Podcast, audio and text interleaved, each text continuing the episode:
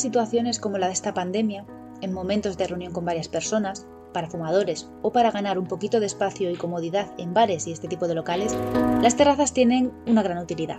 A todos nos gusta tomar algo al aire libre y disfrutar de estos espacios lo más cómodos posibles. Con buen tiempo muy bien, pero cuando refresca la cosa cambia. Por suerte hace ya tiempo que aparecieron las estufas de exterior. Antes destacaban estas que son tipo seta o tipo paraguas, pero ya se cuentan con estufas de muchos más modelos, incluso con una cuidada estética decorativa. Hola a todos, yo soy Ana y estáis escuchando con GDGO, un programa que nos acerca a conceptos de eficiencia energética, energías renovables, sostenibilidad y toda esa parte de la ingeniería encargada del desarrollo del planeta, pero cuidándolo un poquito más. Un podcast que nos ofrece la red Podcastidad. En todo grupo de amigos siempre hay alguien que busca sentarse junto a una de estas estufas, porque si no, nada, ni se nota. En cuestiones de eficiencia energética, esta situación se asemeja bastante al conocido dicho de no se puede poner puertas al campo. Hoy, en Conge de Geo, no podemos calentar la calle. Bienvenidos.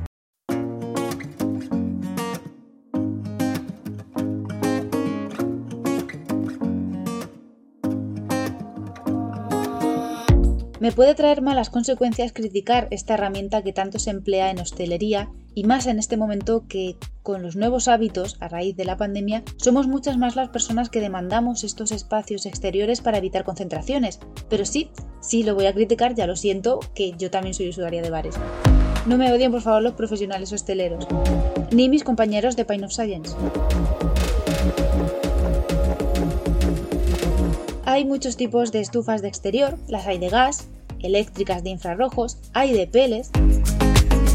Evidentemente las hay de leña también, pero la idea de este episodio es referida a las que todos vemos en los bares y más ahora en entretiempo.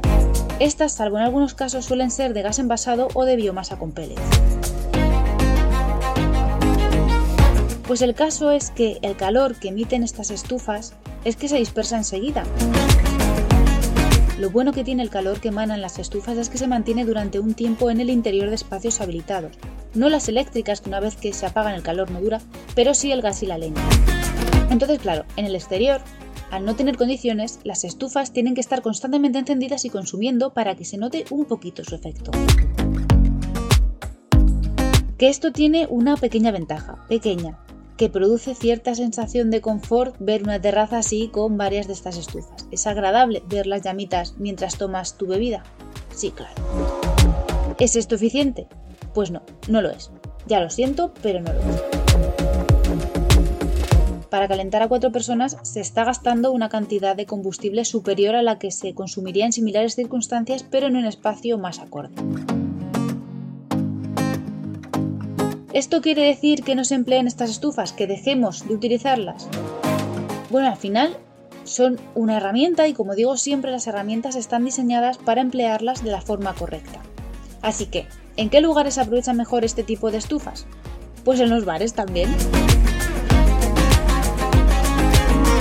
Hay muchos locales que optan por tener la zona de terraza acotada con algún tipo de carpa, con mamparas u otras estructuras más o menos cerradas. Ahí sí, Ahí se concentra mucho mejor el calor, claro, al final no dejas de estar en un lugar cerrado o casi cerrado en los casos en los que la carpa esté parcialmente cerrada. En patios y terrazas de particulares que se tenga también una zona techada tipo porche. Ya sabemos todos que el calor va para arriba, así que la cuestión es esa, una protección superior para evitar elevadas pérdidas de calor en alguna nave o almacén, ¿no? Algo puede hacer, no creo que sea milagroso, pero hará menos desagradable el trabajo personal dentro de las naves o almacenes. Y estos detalles que yo acabo de decir en un intento de utilizar bien la herramienta, ¿se sostienen? ¿Están justificados? En España contamos con el Reglamento de Instalaciones Térmicas en los Edificios, RITE por sus siglas, uno de los documentos que componen el conjunto del Código Técnico de la Edificación, en él se definen en no muchas líneas que los espacios abiertos no deben contar con máquinas de climatización. Para no extenderme mucho, voy a dejar ampliado este tema en el blog en congdgeo.wordpress.com y haciendo un poquito de spoiler para evitar odiadores, que los tengo como todo el mundo, el RITE no me desmonta las recomendaciones que indicaba para el empleo de estas estufas. Sobre su uso, sobre estas estufas de exterior, se ha debatido mucho antes de estos años en los que nos estamos enfrentando al coronavirus. Hemos tenido ya precedentes de ciudades en Europa en los que se plantean prohibir su uso en hostelería bajo multa con el fin de concienciar sobre ese derroche de energía bastante poco útil. Un tema que, pasado el bache más duro de la pandemia, toca retomar, pero si bien es cierto que hay otros focos mucho más contaminantes en ciudades que estas estufas, el consumo insostenible de recursos energéticos a largo plazo también puede resultar una pandemia en otros términos. Así que bueno, como conclusión, salvando los ejemplos anteriores, que una estufa de gas de estas al final es casi un fuego de campamento, como una hoguera. Hay que estar alrededor, bien cerquita, si no de poco sirve. Del blog al blog, con GDGeo. Me encanta la decoración, me encanta buscar soluciones para el aprovechamiento de espacios y para no irnos con mal rollo, ya que este episodio queda lejos de aconsejar sobre la mejor estufa de exterior.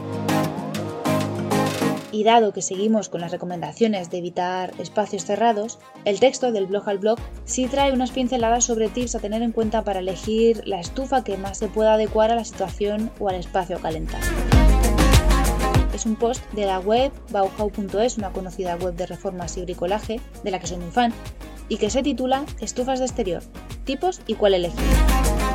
El enlace, como siempre, en las notas del programa y en el blog con gdgeo.wordpress.com. Antes de cerrar episodio, recomendamos la obligada visita al portal que apoya la distribución de estos episodios, la web trabajamedioambiente.com. Saludamos a Iván Pachi, productor de podcast y la voz que abre la sección del blog al blog. Y como última interviniente, yo, Ana Peña, topógrafa, ingeniera en renovables y la que os recibe cada dos lunes tras el micro de ConGDGeo. En redes, tras el hashtag ConGDGeo, en el blog del mismo nombre y en los contactos que figuran en la web podcastidae.com barra ConGDGeo no os lancéis todos a comprar estufas que para algo tenemos las casas, ¿eh? Gracias a todos por estar ahí una semana más. Un saludo y hasta pronto.